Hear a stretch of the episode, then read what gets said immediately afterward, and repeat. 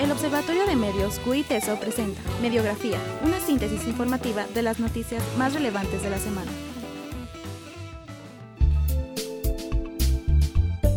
Saludaciones humanos y bienvenidos a Mediografía, la síntesis informativa de las noticias más relevantes de la semana, en esta ocasión del 16 al 22 de noviembre. Mi nombre es Rodrigo González. Y el mío, Leshmal. Y vamos a dar inicio.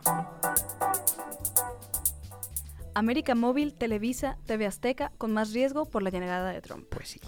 La victoria del candidato republicano Donald Trump como presidente de Estados Unidos eleva el riesgo crediticio para varias empresas mexicanas, debido a todas estas propuestas de acabar o renegociar el Tratado de Libre Comercio de América del Norte, o el TLCAN, informó eh, la agencia Fitch. Eh, la agencia de calificación de crédito dijo que la implementación de las políticas proteccionistas y el riesgo cambiario puede golpear a algunos emisores, pero que otros pueden beneficiarse de algunas medidas en Estados Unidos, como el mayor gasto en infraestructura y la agencia colocó a América Móvil, Axtel, FAMSA, Grupo Televisa y TV Azteca entre algunas de las empresas con mayor riesgo por una devaluación del peso frente al dólar.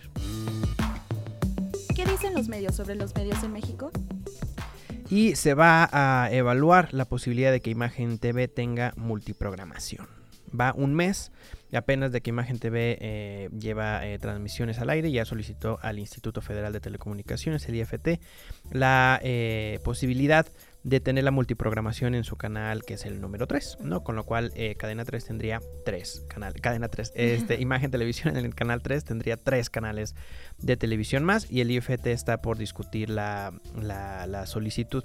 Em, eh, se opera e, este canal, eh, se opera de, de manera comercial y ya se solicitó este servicio en todas las estaciones que tienen ahorita en, operación y eh, se solicitó en total cuatro canales, cuatro canales de multiprogramación, algunos con, delay. Eh, que es como esta cuando tienes el, canal y que lo ves como con una hora menos y ah, con dos, horas. menos, así es.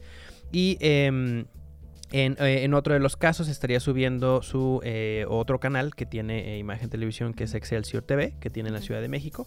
Entonces, pues podríamos tener a nivel eh, nacional más eh, contenido de, Imagen TV.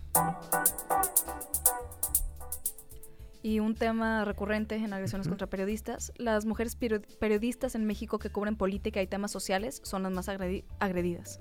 Eh, Maite Azuela relató cómo recibió una fotografía intimidatoria cuando trabajó sobre casos de represión por parte de las fuerzas de seguridad y que cuando acudió a las autoridades no le preguntaron sobre qué estaba escribiendo. Mm. Em, las agresiones a mujeres periodistas en México aumentaron durante 2014 y 2015 un 70% respecto a los dos años previos, en un contexto en el que los ataques se han diversificado y la ineficacia de las investigaciones obstaculiza, ah, obstaculiza la presentación de denuncias, reveló hoy un informe. El reporte El Poder del Cacicazgo, elaborado por la Asociación Comunicación e Información de la Mujer, el CIMAC, documentó 147 casos de violencia contra comunicadoras en 24 estados del país, 61 más de los registrados en el periodo 2012-2013. O sea, cuando se hace un, un como megacombo vulnerable, ¿no? O sea, eres mujer, eres periodista y cubres temas de políticas sociales, ¿no? ¿Qué cosa? Y eh, el INAI y especialistas piden a, diputados corregir eh, este proyecto llamado la Ley de Protección de Datos. Eh, al, día de hoy la norma vigente ha sido utilizada por sujetos obligados para bloquear el acceso a la información, para... es decir, a partir de interpretaciones erróneas, el, principio de protección a la privacidad se dijo, dijo, perdón, David Mora Vera, que es el oficial adjunto del programa de Derecho a la Información de eh, esta asociación, artículo 19. Em, entonces, en el marco del análisis de la... Eh, de, esta minuta del, Senado referente a la Ley General de Protección de Datos Personales y que fue em, enviada a las comisiones de la Cámara de, Diputados, representantes del, del INAI, eh, académicos, integrantes de, organizaciones como Artículo 19, eh, pues eh, invitaron a los diputados federales a modificar este proyecto que pues quizá parezca que tenga buenas intenciones, pero ya operativamente todavía tiene muchísimas fallas y le da oportunidad a esas personas de hacer cosas como bloquear información cuando es una, una de las partes de esta ley es que no haga justamente eso, ¿no? y pues abre competencia una red compartida. Los viejos monopolios en el sector de las telecomunicaciones se acabarán en México, afirmó Eugenio Galdón, representante legal de Consorcio Altán, que fue el ganador de esta licitación de la red compartida, que pretende conectar a 40 millones de mexicanos que han sido olvidados por las operadoras móviles tradicionales. Y pues este directivo dijo que no serán un competidor directo de Telcel, ATT y Telefónica, sino que el futuro de las telecomunicaciones no es el de construir una red y ser minorista, eh, sino el de fomentar la, competencia, en el mercado al darle oportunidades a cualquier empresa que quiera entrar al negocio. Es la idea. Es la idea. Pues otro asunto de, agresiones y de violencias a, periodistas. Ahora un otro fotoperiodista es asesinado en un eh, presumible asalto, asalto perdón, en el estado de, México. Su nombre, Mario Delgadillo Ramos, fue asesinado en eh, en el estado de México. Eh, recibió dos disparos con arma de fuego en un eh, presunto asalto justo enfrente de su domicilio. ¿no? Este, el, reportero se encontraba con, su novia en su coche cuando los dos, dos sujetos se les acercaron para quitarle sus pertenencias y Mario Delgadillo bajó los seguros del, del coche y parece que le dispararon por, por afuera. ¿no? Eh, este periodista trabajaba en el área de comunicación social del ayuntamiento de Texcoco, ¿no? Digo, ahí hay un asunto y más como de vulnerabilidad.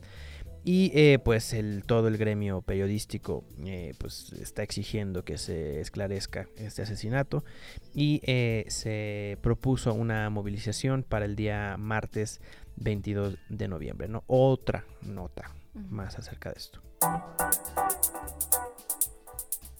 y la Secretaría de Comunicaciones y Transportes no ha concluido la entrega de televisión, es para el apagón analógico. ¿Cómo ven?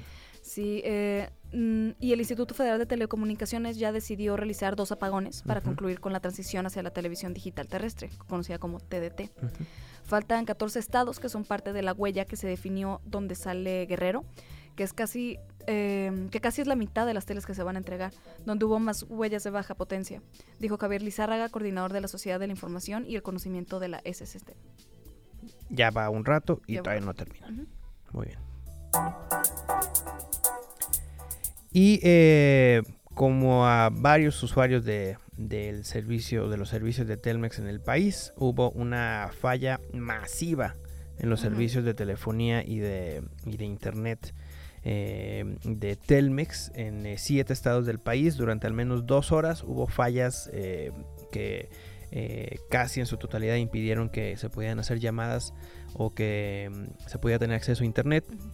Telmex no ha dado las causas y tampoco ha dicho si va a recompensar a los eh, a los usuarios. Eh, hubo muchas quejas en, las plataformas digitales eh, y, memes. como siempre, no porque no hay nada que no suceda sin que, sin que no, no pase eso.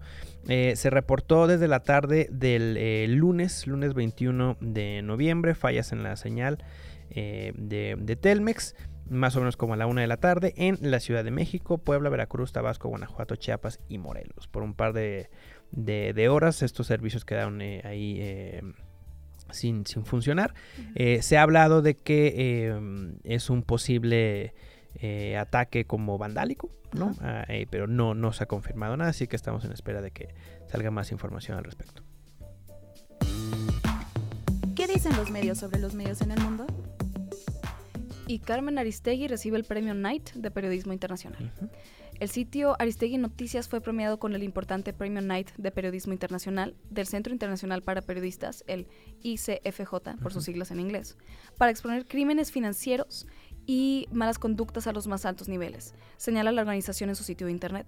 La noche del 14 de noviembre, la periodista Carmen Aristegui viajó a Washington para recibir el premio.